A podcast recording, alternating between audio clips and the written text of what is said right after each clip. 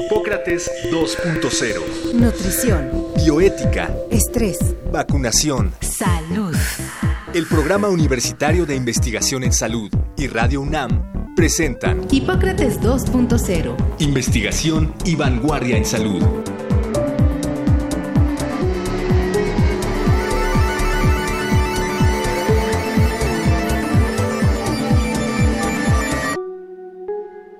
De acuerdo con datos de la Secretaría de Salud, en México cada año se registran poco más de 110.000 casos de quemaduras.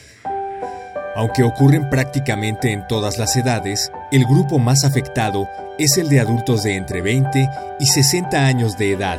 Las quemaduras son lesiones que se pueden presentar en cualquier zona, aunque las más frecuentes son en la piel, en la mucosa de los ojos, los intestinos y el tracto respiratorio. Dependiendo de sus causas y la extensión del cuerpo involucrada, las quemaduras pueden ser leves, moderadas o graves. Su origen puede ser muy diverso e incluye agentes físicos como el calor o el frío, agentes químicos como los ácidos, otros líquidos corrosivos y la radiación, ya sea la natural que proviene del sol o la que emana de otras fuentes que utilizan la energía nuclear para otros fines, entre ellos algunos tratamientos con radioterapia. Al quemarse un tejido, no solo se daña el sitio afectado, sino que se provoca toda una serie de reacciones, por lo que sus complicaciones y secuelas pueden llegar a ser muy importantes. Las quemaduras leves suelen resolverse de manera natural sin ningún problema, pero las moderadas y graves pueden poner en riesgo la vida de las personas afectadas, por lo que sí requieren intervenciones específicas para evitar los daños. Prácticamente todas las quemaduras son derivadas de accidentes o falta de precauciones, por lo que es de crucial importancia crear una mayor conciencia sobre su prevención. Para hablar sobre las principales causas y tipos de quemaduras, así como las características de la atención especializada que requieren las quemaduras graves, hoy, en Hipócrates 2.0, platicaremos con la doctora Jordana Lemus Sandoval, internista especializada en medicina del paciente en estado crítico, quien actualmente es jefa de la División de Cuidados Intensivos del Hospital General Dr. Manuel Gea González, médico adscrito a la Universidad de Agudos del Centro Nacional de Investigación y Atención al Paciente Quemado en el Instituto Nacional de Rehabilitación, Dr. Luis Guillermo Ibarra Ibarra.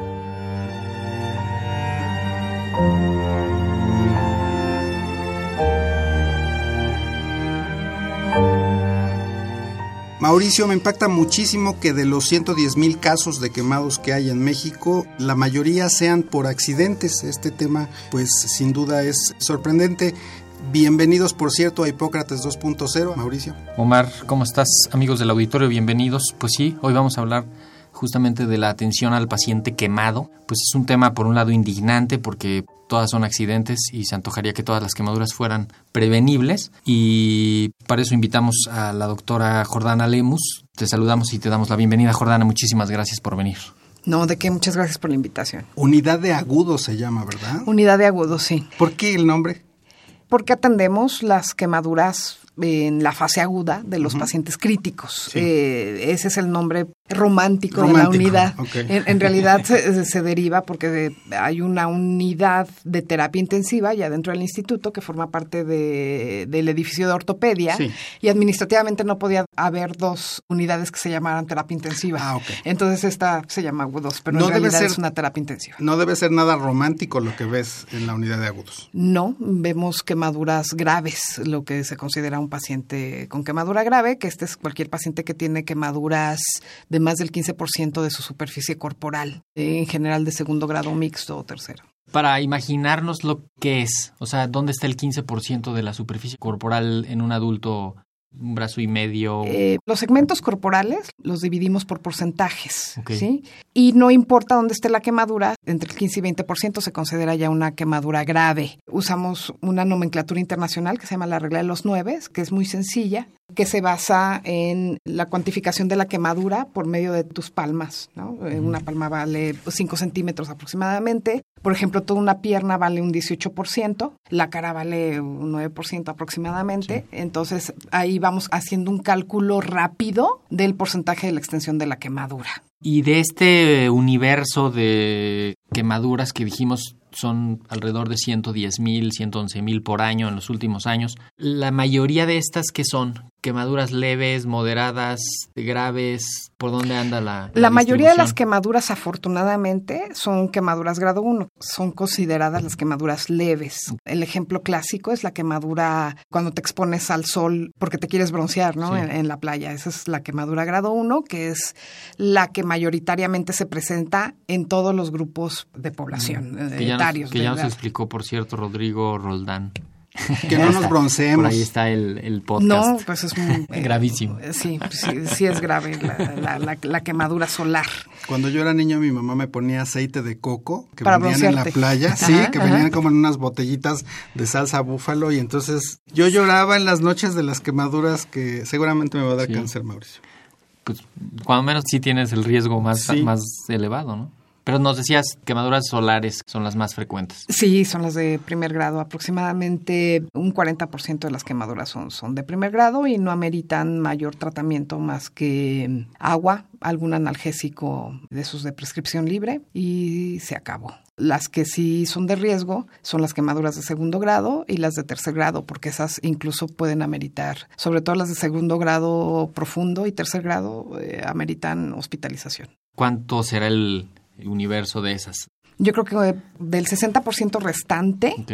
40% será de segundo grado superficial y profundo y eh, un 20% de restante pertenecen a tercer grado. Puede ser tan grave como hasta morir, morir Claro. por la quemadura si no es atendida oportunamente. Este asunto, Jordana, de que la mayoría de las quemaduras eh, son por accidentes, ¿es algo que sucede en México solamente o se replica a nivel mundial? Esto es una problemática a nivel mundial, pero sí es bien cierto que los países de primer mundo presentan menos incidencia de quemaduras y la etiología de las mismas es diferente a los países eh, menos desarrollados, ¿no? Y aquí en México. ¿cuáles son las más, de las graves, qué es lo más frecuente? ¿Fuego directo? Fuego directo. ¿Agua caliente? Es que aquí sí lo podemos dividir en grupos etarios. Por ejemplo, en los adultos, Sí. lo más común es fuego directo y después quemaduras secundarias al arco voltaico, ¿no? A corriente eléctrica. Y en la población de menores de edad, la más común son escaldaduras. El agua hirviendo. Así es, ya sea por accidentes en la cocina, hablando de los niños que eh, los accidentes pasan en un minuto, en un segundo, segundo. la mamá está calentando algo o cocinando algo y de repente se voltea y el niño alcanza a jalar la olla o el trapito y es cuando vienen los accidentes. O yo me he dado cuenta que la mayoría de los niños que llegan y son hospitalizados es porque la mamá está calentando el agua para bañarlos a los bebés y no mide bien la temperatura y meten al niño por completo y se les quema. al O caliente. están preparando el agua para bañarlos en, en cubetas y el niño se rueda de la cama, ¿no? Y se cae sobre el agua Sí. caliente. Sí, Entonces accidentes es- que se antojaría que sean completamente prevenibles. Digo, algunas Sí. medidas básicas son cuando haya niños chiquitos en la casa, utilizar las hornillas de atrás de la estufa, cuando menos. Lo ideal es que el niño no entre a la cocina mientras está la preparación de los alimentos, pero muchas veces esto, esto no es posible porque solo hay una persona en casa. Sí, porque a mí me suena negligencia. Yo no sé si alcanza el grado de negligencia, porque la vida ocurre en las casas y hay que tener este demasiado cuidado. La dinámica de las quemaduras, yo creo que cada una es distinta, Pero meter a un niño en agua hirviendo, pero no lo haces adrede, ¿no? Sí, no, no, no, nada es con intención, se supone. Se ¿no? supone. Aunque sí hay que mencionar que viene esto del niño maltratado. sí. Entonces sí, hay, hay situaciones en que, en que No, los te- queman a propósito, ¿no? Pero hace- con la plancha o... Sí, pero, Pero este es otro. ¿Se hace es una, otra- investi- se hace eso una es investigación maltrato, en ¿no? esos casos? Aquí en este país es obligatorio hacer aviso al Ministerio Público. Cuando te llega Cuando un, ni- llega un niño paciente quemado. quemado. Paciente quemado. Paciente quemado, punto, se avisa al Ministerio Hay que Público. hacer aviso al Ministerio Público, sí, siempre. tienen secuelas la mayoría de las quemaduras de moderadas a graves, ¿no? Y, y eso es como algo muy importante en lo que ustedes Sí, también se tanto fijan. físicas como mentales y sociales. Sí. Entonces, por eso es tan importante intentar la prevención de las quemaduras. Y abordarlas de manera integral, porque hay una parte muy técnica, inmediata, que sí se tiene que hacer así en el hospital eh, especializado o cuando menos las medidas correctas, pero después hay un proceso de recuperación que tiene que incluir... Así eh, es. Yo personalmente ya no lo veo porque dentro de este equipo me parece importante resaltar la quemadura grave es algo muy serio y que no solo puede ver un solo médico. Somos un equipo multidisciplinario donde interactuamos varias disciplinas, no solo médicas. También interactúa los servicios sociales, psicología, tanatología, los médicos especializados en cirugía plástica, nosotros que somos los intensivistas, los médicos de rehabilitación, que son los que les van a dar seguimiento incluso por años para tratar de, de insertarlos nuevamente en la sociedad, porque es importante mencionar que los pacientes que más se queman son personas económicamente activas. Van entre el rango de 25 a 45 años, que es la población donde las quemaduras graves tienen más impacto. Nos mencionaste lo de los electrocutados. El electrocutado algunas veces pues, simplemente tiene el sitio por donde le entró el, la descarga y no necesariamente se produce una quemadura así muy importante ahí, pero el daño causado por la corriente eléctrica dentro de su cuerpo, que no es algo visible, ¿cómo lo tratan? O sea, pienso en un electricista que... Así es. De inicio una quemadura eléctrica Aquí es difícil hablar de porcentajes porque ese cálculo lo hace sobre la piel que ves quemada. A diferencia del fuego, que el fuego quema de afuera hacia adentro, la quemadura por corriente eléctrica te quema de adentro hacia, afuera. Entonces no es visible muchas veces la extensión de la lesión y por default se considera una quemadura por corriente eléctrica de un 50%. Entonces todo paciente que tiene una descarga eléctrica es considerado un quemado grave y debe de ser hospitalizado. Y este tipo de accidentes sí sería controlable si hubiera una prevención adecuada, una educación laboral, porque estos son casos que en su mayoría pasan en lugares del trabajo. Es el caso de las personas de la construcción, los albañiles o los pintores, que están cargando las varillas y están cerca de, los cables de alta tensión. y se, hace se dan un choque, como, como trolebús. Así es. O el pintor, que ahora se acostumbra eh, a pintar con rodillos metálicos de aluminio y son quemaduras laborales. Y a todos los pacientes que yo les he preguntado si han tenido una educación en su trabajo, si los jefes, si los capataces les indican que no deben de acercarse, todo mundo dice que no, que nunca les han hablado de eso. Sí, que falta capacitación y protección civil, ¿no? Ahí las brigadas de protección civil en esas obras están fallando. Bueno, si vemos las personas que limpian los vidrios, por ejemplo, en México, que están colgados de un mecate, a diferencia de otros países, exactamente sin casco, a diferencia de otros países donde hay un sistema de protección tremendo alrededor de ellos, pues entenderíamos por qué es tan frecuente en México. Sí, y por ejemplo, en el caso de las quemaduras por fuego directo, si hay una parte que no está bien regulada, aunque hay leyes que prohíben, por ejemplo, la pirotecnia, y lo impresionante es que los locatarios, ellos mismos contemplan esto como un riesgo calculado, porque no hay año que no tengamos pacientes provenientes de este tipo de mercados de pirotecnia. O sea, ya saben que se van a quemar. Sí. Qué barbaridad. Sí. Oye, ¿y qué tan frecuentemente ven bomberos que están súper expuestos al, al fuego, pero me imagino que ellos sí están bien protegidos y sí que están... en mis 15 años de ver pacientes quemados, tanto en el Rubén Leñero como ahora en el Instituto Nacional de Rehabilitación, nunca nos ha tocado un caso nacional, pero acabamos de atender hace tres o cuatro meses bomberos de Honduras que estaban apagando un fuego forestal y fueron alcanzados por las llamas. Entonces ahí me enteré que tenemos convenios binacionales, que eso está muy bien, no nos costó nada atenderlos aquí. Justo eso te iba a preguntar, ¿no? No en todos los hospitales hay atención adecuada de incluso infraestructura para los pacientes quemados. En México, cuando menos en todas las ciudades grandes hay sitios especializados en esto. La institución médica pública que más atiende quemados es el Seguro Social y después la Secretaría de Salud. Pemex está en el quinto lugar, fíjate. Me imagino yo que es porque atienden a un grupo cerrado. Y ellos sí han de tener más educación para prevenir este tipo de accidentes. Pero hay centros de quemados en Monterrey, hay centros de quemados en Guadalajara. Me parece que en el Bajío ya crearon uno nuevo. En el Estado de México tiene centros eh, de referencia de tercer nivel para atender quemados. En la Ciudad de México, dentro de los públicos, está Magdalena de las Salinas, que es del Instituto Mexicano del Seguro Social. Está el Hospital Rubén Leñero para adultos me parece que está el pediátrico de Tacubaya, tiene una unidad de quemados. Y nosotros somos el Centro Nacional de Atención e Investigación del Paciente Quemado, que estamos dentro del Instituto Nacional de Rehabilitación. Eh, Jordana, hasta donde entiendo, hay un nivel muy alto en México en tratamiento al paciente quemado. Eh, entiendo que hay técnicas muy buenas y somos muy, estamos muy preparados Así para atender a los pacientes quemados. ¿Cuáles son los tratamientos respecto a quemaduras de segundo y tercer grado? Y me interesa particularmente lo que mencionabas respecto a secuelas psicológicas y sociales y cómo se tratan. Pues mira, las quemaduras intrahospitalarias, lo indispensable es la resucitación, independientemente del grado de quemadura. Aquí hay que estar enfocados los primeros tres días a tratar de salvarle la vida a un paciente que llega con este tipo de quemaduras. Y para esto es muy importante tener una volemia adecuada. ¿Qué, Eh, qué es una volemia?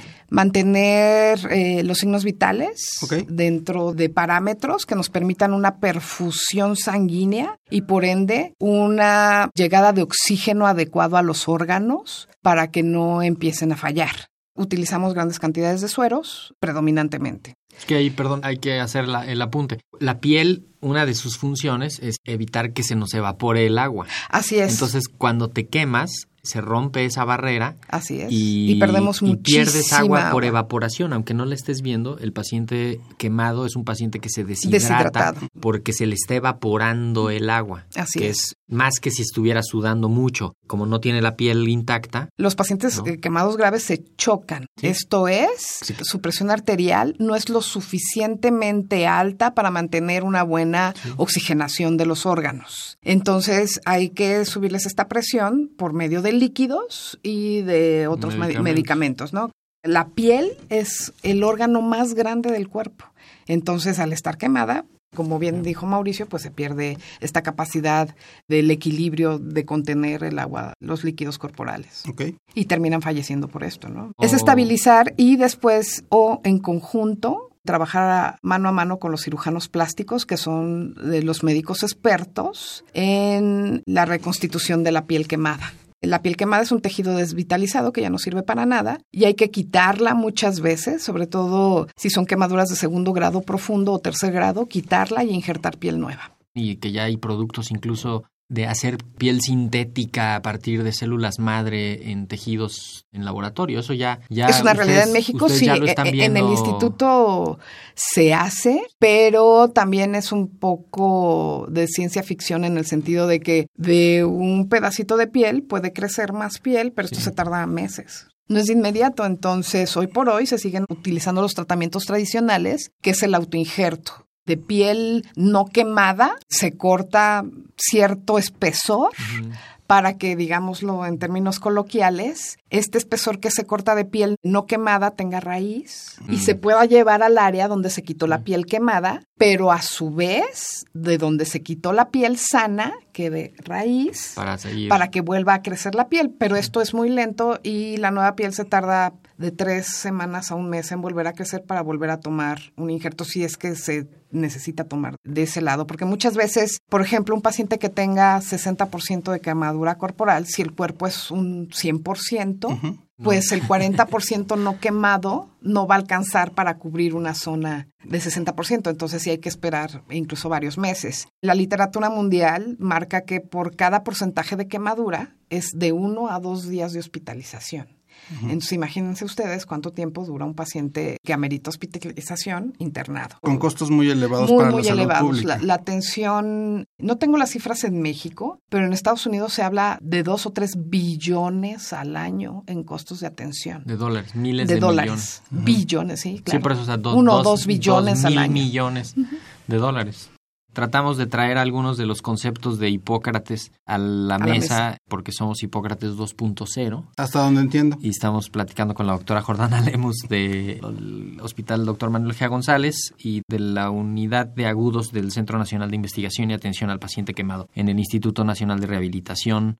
Tratamos de buscar referencias directas de Hipócrates al tratamiento de las quemaduras y no, no hay algo así tan específico, pero sí conceptualmente la importancia de tener las heridas limpias. Eso es un concepto que en la obra de Hipócrates sí se ve en varios lados y fue como uno de los primeros en decir el paciente que tenga heridas hay que tenérselas limpias porque si no se va a morir de eso. Esa es una premisa fundamental acá, ¿no? O sea, que no haya infecciones porque es muy fácil que haya infecciones en los pacientes quemados. ¿Ustedes cómo le hacen para hacer vigente ese, eso que dijo Hipócrates hace dos mil y pico de años? Sí, al mismo tiempo que se inicia la resucitación hídrica, la resucitación con sueros, cirugía plástica está haciendo los primeros lavados de la piel, precisamente para tratar de evitar lo más posible la aparición de las infecciones. Y se hace simplemente con agua y jabón. Las secan con gasas y se cubren con un vendaje seco. Y esto es un buen tip para la población en general, que hay que hacerle a las quemaduras. Eso, lavarlas con agua y jabón y cubrirlas con un vendaje limpio y de inmediatamente buscar. Con, agua, de la llave. ¿no? Ni, ni, fría ni caliente. Ni... Con agua de la llave, así es. Ni fría ni caliente. Ahora, si es una quemadura por fuego directo, se recomienda que el tiempo de exposición al agua directa sea de por lo menos 30 minutos. Y no tratar de quitar la ropa hasta que esté bien empapada, porque muchas veces en el estrés del accidente quieren quitar la ropa y se viene con todo y la piel. Y luego las ampollas, se forman unas bolsitas de agua así, esas que se las quiten o que no se las quiten. De preferencia no, solo lavar, tampoco se angustien si se revientan, no pasa nada, lavar, secar y tapar y buscar ayuda de inmediato en cualquier centro hospitalario, porque si bien es cierto lo que ustedes comentan, que ya cada vez hay más centros especializados de atención en paciente quemado grave, también es bien cierto que todo hospital de segundo nivel tiene que tener o tiene la capacidad de dar los primeros auxilios en quemaduras. ¿Cómo sabemos, Jordana, si podemos atender las quemaduras en casa o hay que acudir a un hospital? Porque seguramente será duda de muchas personas. Claro. Las únicas quemaduras que se pueden atender en casa son las quemaduras de primer grado, las quemaduras solares. Las solares. Las solares, nada más. Y las de segundo grado y las de tercer grado también depende de su extensión. Entonces, eh, nuevamente, una quemadura, aunque la extensión sea muy pequeña, si ustedes ya no es la clásica quemadura solar, que todo mundo las identificamos, que son las que se ponen rojas y son muy, muy dolorosas, pero no forman ampolla. En cuanto empiezan a formar ampolla y sigue siendo muy dolorosa, sí valdría la pena, en este caso, la evaluación por un profesional, ¿no? en cualquier hospital. Pienso, por ejemplo, en la meto algo al horno y me toco la parte anterior del, antebrazo con los metales del horno que están súper calientes. ¿Eso es para ir al médico? No. Pongo una cosa en el aceite caliente, me salpico un poco de aceite en la mano, que no es mucho, son unas gotitas. ¿Eso es para ir al médico? No, tampoco. Pero me lavo ahí. Solo se trata con agua, con agua y jabón. Simplemente, ¿no? Si, si ven que se ampulan y se revienta el ámpula, sí valdría la pena ir a un centro de salud para que les indicaran el tratamiento tópico adecuado. ¿Y alguna vacuna o algún medicamento o algo? Nada más para el dolor en caso de que. Sí, cualquier analgésico de venta libre, ¿no? Paracetamol, un ibuprofeno. Si tuvieras que dar algunas guías respecto a qué es lo que se puede hacer para prevenir en casa y en las oficinas, ¿qué podrías decirnos? Por ejemplo, en casa es muy, muy importante, en el caso de prevención en menores de edad, de tener las hornillas donde se cocina, de preferencia que sean las de atrás, de preferencia no permitir la entrada de los niños a, la cocina, ¿no? Si no se puede, pues eh, tener esto, ¿no? Y, y, educarlos de que no se acerca uno a las estufas. En el caso de los adultos es muy, muy importante que hagan revisiones semestrales de la calidad de las conexiones que tienen en las estufas o en las hornillas, porque no hay que olvidar que la mayoría de la población del país cocina con hornillas y los tanques de gas son estos cilindros móviles que no tienen una conexión adecuada hacia las hornillas y ahí es donde se escapa el gas y por eso explotan. También eh, una segunda causa de quemadura por fuego directo es la explosión de los boilers de los calentadores. porque no, eh, exacto. Lo estás prendiendo, te asomas. Por, qué no prende? no, sí, exacto. Entonces eso es súper común. Y luego si los ambientes son cerrados, puede impactar y puede haber otro tipo de lesiones, ¿no? Como traumatismo. Ser muy cuidadosos cuando llega el gas a surtirnos a nuestra casa, porque también ese es una tercera causa de ingreso que explotan las pipas de gas. O que, Explotan en las las- pipas. o que en la maniobra O la- o la de la carga No, hay no un la pipa en accidente. sí, sino la maniobra de La- la, sí, carga. la exactamente. maniobra. de la maniobra de la carga. O sea, que si, Hay una si ves, chispa o algo. si vas por la calle y ves una manguera de una pipa que está cargando gas en un edificio, pues más bien te haces para un lado y te cambias de acera o te buscas Y algo en así. cuestión de ambientes laborales, Sí. tener siempre eh, los extintores con buenas fechas de caducidad, o sea, es- estarse fijando que estén que no estén vencidos, que la gente tenga estos programas de cómo saber apagar un, un Sí, incendio. de cómo usarlos, que no que estén a la altura indicada, Así que estén es. señalizados, como todo el plan de protección civil, ¿no? Así es. Y si eres trabajador de la construcción, por favor, aléjate de los cables de alta tensión. O sea, no consideren esto Sí, como usa el equipo de protección personal, ponte las botas que te correctas, los cascos. que no, les dan y que Sí. entiendo que pueden ser caras muchas veces para tu bolsillo personal comprarlas, pero entonces aléjate, de verdad aléjate. Pero más caro va a ser el, cir- el Perfecto. cirujano plástico. Eh, Jordana, te agradecemos muchísimo haber estado con nosotros en Hipócrates 2.0. Un placer. Eh, eh, información Esperamos no muy verte. interesante. Esperamos no verte nunca. del otro, del otro lado del, del, del consultorio. Muchísimas gracias, Jordán. Gracias a ustedes. Mauricio, ¿qué tenemos para la siguiente emisión de Hipócrates 2.0? La siguiente semana vamos a platicar sobre bioética y estaremos hablando con el doctor Arnoldo Kraus y el doctor Samuel Ponce de León. Vamos a tener una charla conjunta, así que pues por acá los esperamos la próxima semana. Muchísimas gracias. No se pierdan ese programa, va a estar tremendamente interesante. Agradecemos al doctor Samuel Ponce de León, coordinador del PUIS y coordinador académico de la serie. El Programa Universitario de Investigación en Salud y Radio UNAM agradecen tu escucha. Te esperamos la siguiente semana para platicar sobre lo último en materia de salud e investigación. En Hipócrates 2.0.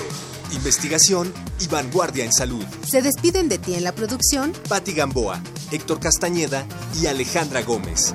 Hipócrates 2.0. Radio UNAM. Experiencia Sonora.